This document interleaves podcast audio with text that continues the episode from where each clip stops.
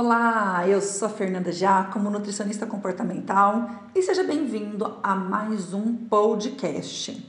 Dessa vez, vamos responder a uma pergunta muito interessante. Será que o nosso pensamento ele tem a capacidade de influenciar na nossa saúde física, na nossa imunidade, no nosso corpo? Muito bacana, né, esse questionamento. E para responder essa pergunta, é importante a gente compreender primeiro como que a nossa mente age quando a gente fala de pensamentos, como que ela reage, né? Você sabia que o nosso cérebro ele tem um pouco de ele tem um pouco não, né? Ele tem dificuldade de identificar às vezes o que é real do que nós estamos imaginando, do que nós estamos pensando.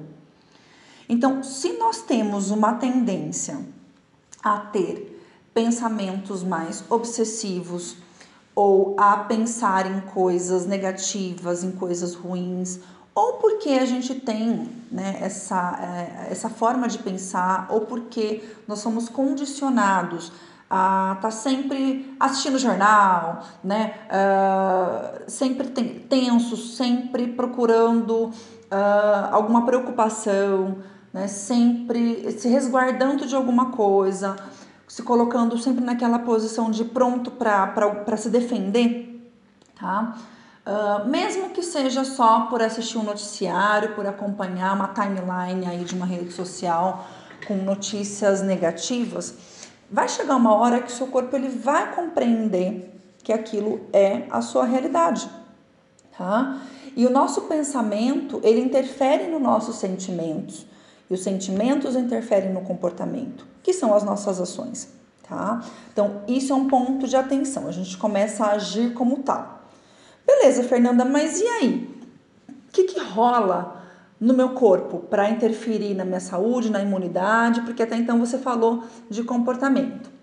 Olha só que interessante. Se a gente vive em estado de alerta, né? Se o nosso corpo entende que a gente tem que estar em estado de alerta frequentemente em função dele achar realmente que a gente está num campo de batalha, por causa desses pensamentos que nós temos, o que, que vai acontecer? Vai aumentar o cortisol, que é o hormônio do estresse, porque ele prepara a gente para fuga, né? ele prepara a gente para se defender. E esse preparar para fuga envolve várias alterações fisiológicas, aumento de batimento cardíaco, enrijecimento muscular, até os pelinhos ficam mais ouriçados.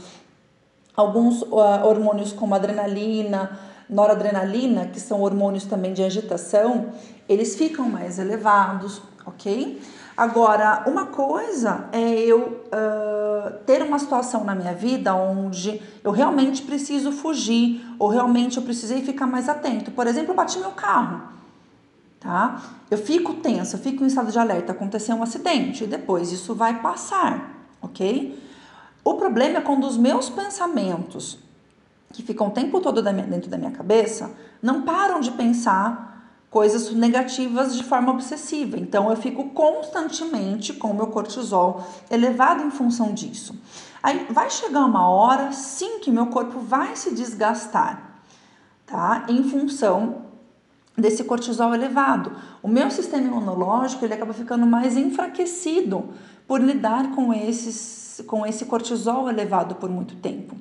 Então, é dessa forma, dessa reação em cadeia que eu acabei de explicar, que o meu sistema imunológico, que a minha saúde fica mais debilitada em função dos meus pensamentos. Olha que coisa doida. Por isso que nós, profissionais da área da saúde, que trabalhamos com a parte comportamental, em que trabalhamos de forma mais uh, holística e sistêmica, também conversamos muito sobre isso com os clientes. Não adianta só a pessoa chegar aqui para mim e ficar só olhando a parte alimentar dela, só o que ela está comendo, deixando de comer, sem entender né, quem que é essa pessoa que está conversando comigo, né, quais são os medos dela, quais são as preocupações, que fase da vida que ela está passando. Será que realmente a preocupação está sendo só agora ou não? É uma pessoa que de berço ali já vem né, com esse padrão de comportamento aí pela família, né, uh, de padrão de pensamento mais obsessivo, mais negativo, e isso afeta a saúde dela. Então, essas questões são importantes da gente avaliar, tá? Porque temos que orientar o nosso cliente nessa situação. né? E você também se identificou com esse com essa fala minha? Observa como é que está a qualidade dos seus pensamentos. Como é que a gente pode fazer para mudar isso?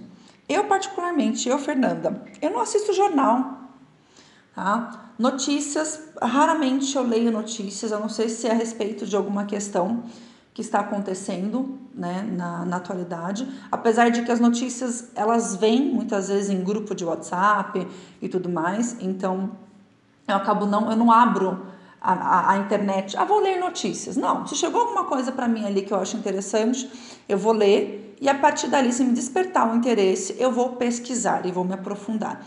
Mas eu não tenho esse costume há muitos anos de assistir novelas, de assistir uh, jornal, de assistir programas de entretenimento né, para grandes massas. Eu gosto muito de assistir filme, de ler, gosto de assistir geralmente programas relacionados aos meus interesses. A culinária, a comida, né, a livro, cinema, a parte de comportamento. Então eu acabo buscando conteúdos que estão relacionados com os meus valores, com assuntos que são agradáveis para mim.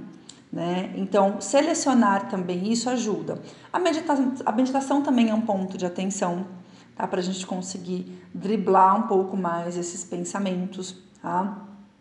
Pausas ao longo do dia, tá? Também faz muita diferença.